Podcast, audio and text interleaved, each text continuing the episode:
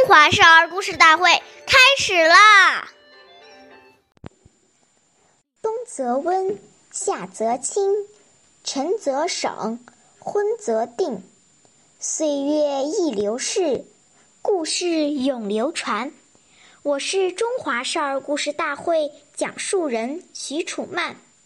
我今天给大家讲的故事是《黄香温席》第三集。东汉时期，有个叫黄香的孩子，父母去世后，他和父亲相依为命。黄香虽然很小，却知道孝敬父亲。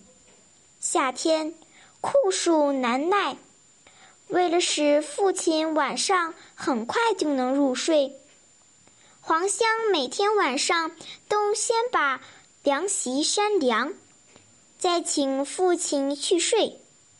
冬天，天寒地冻，黄香每天先钻到父亲冰凉的床上，用身体温热被子后，再扶父亲上床休息。黄香小小年纪就有这样的孝心，也使他做人、求学上有所成就。后来，他当了官。成为以孝闻名、以孝施政的榜样，黄香的事迹被代代传颂，成为著名的二十四孝之一。下面有请故事大会导师王老师为我们解析这段小故事，掌声有请。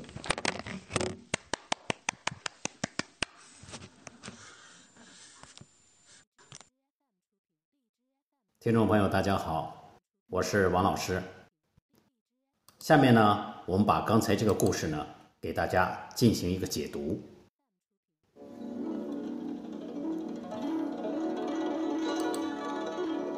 为人子女，对父母要时时关心，处处留意。二十四孝的黄香，为了让父亲安心睡眠，夏天睡前会帮父亲。把床铺扇凉，冬天寒冷时会父亲温暖被窝，实在值得我们学习。我们早晨起来要向父母请安问好，下午回家之后要将今天的情形告诉父母，向父母报平安，使老人家放心。这些行为虽然都是小事。